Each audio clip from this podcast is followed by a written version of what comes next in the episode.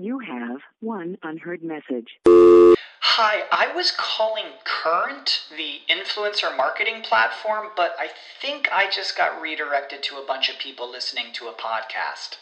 Well, anyways, I was calling Current because I was told they could help get my brand set up on TikTok Shop and even build out an affiliate program of content creators promoting my brand.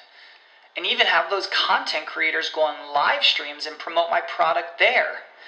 Wow, I could really use Current. I also heard that the brands they work with are making millions in sales. I guess I'll just go to their website at current.tech. La atracción y el marketing son muy parecidos. Ambos dependen de la percepción que generan en otras personas. Además, se basan en resaltar esas cualidades y atributos valiosos o únicos que tienen para hacerlos más llamativos. Para que una empresa o marca se convierta en un titán de su industria, ha existido un momento en el que ha hecho algo arriesgado, algo que para muchos podría haberse considerado una locura. Por ejemplo, una de las personas que más admiro es Steve Jobs, no solo por la personalidad magnética que tenía, sino por las ideas alocadas y muy adelantadas que tenía en su época. Fueron esos riesgos, entre comillas, los que hicieron de Apple una empresa tan poderosa. Y si nos damos cuenta, cuando deseamos atraer a una mujer, se aplican los mismos principios.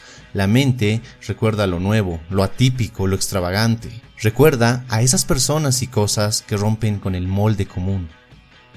Imagínate que estás en un bar y tú, todo tranquilo con tu botella de cerveza, ves que la mayoría de mujeres que se encuentran en el bar son morenas o de piel trigueña, pero de pronto entra una rubia en vestido rojo. ¿Qué te llama más la atención? ¿Las 50 chicas morenas o aquella chica rubia?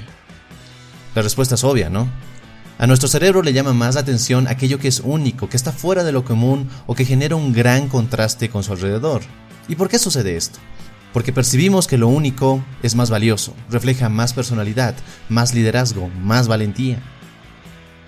Ahora bien, ¿por qué te platico todo esto? Porque la gran mayoría de hombres cometen el error de querer encajar en un molde prefabricado de hombre atractivo. Intentan imitar un modelo de seductor que según ellos les dará más posibilidades de atraer mujeres, pero francamente esto es un boleto seguro al fracaso. Si tu personalidad no coincide con el supuesto modelo imitar, vas a fracasar. Vas a intentar entrar en el papel de actor pretendiendo ser algo que no eres. Y eso, tarde o temprano, se nota. Sobre todo lo notan las mujeres en tu falta de congruencia y honestidad. Entendamos algo. Las mujeres no se vuelvan locas y desean a los hombres típicos. De esos hay un montón. Ellas desean aquellos hombres únicos, aquellos hombres que tienen el valor de ser quienes quieran ser, y no una copia al carbón de un supuesto hombre atractivo.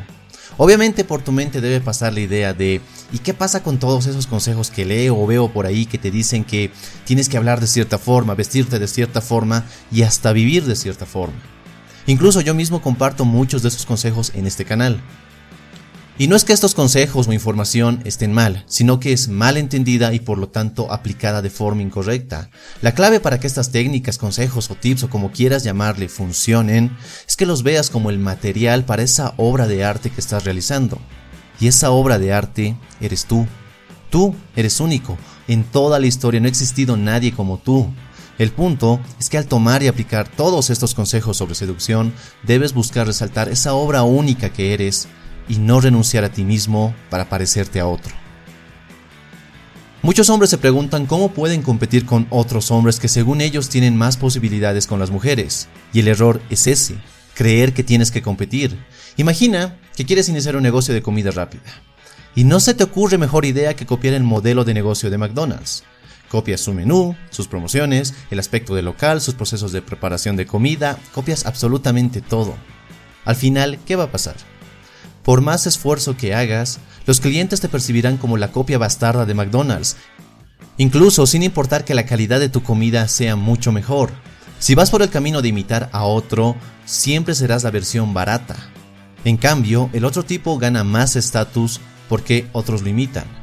Es igual que pretender imitar a ese amigo que siempre le va bien con las mujeres. Copia su estilo de ropa, sus gestos, sus bromas y todo lo que está a la vista termina siendo el idiota que no tiene personalidad y que intenta robarla de otro.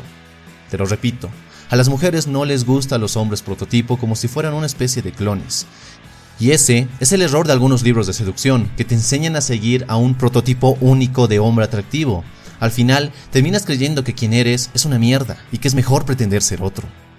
La clave es que encuentres esos aspectos únicos en tu vida y que aprendas a resaltarlos para hacerte único, para convertirte en ese lobo blanco entre miles de lobos grises. Si eres bueno para contar chistes, resalta ese atributo. Si te gusta reflexionar sobre la vida y compartirlo con los demás, resáltalo. Si eres una persona que baila muy bien, resáltalo. No te limites o te niegues a ti mismo solo porque alguien te dijo que eso no le gusta a las mujeres, que es poco atractivo.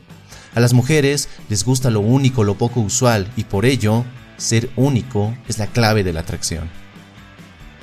Espero que este video te sea de gran ayuda y como siempre te mando un fuerte abrazo. Soy Dante García y nos vemos en nuestro siguiente y potenciador encuentro. Hasta pronto.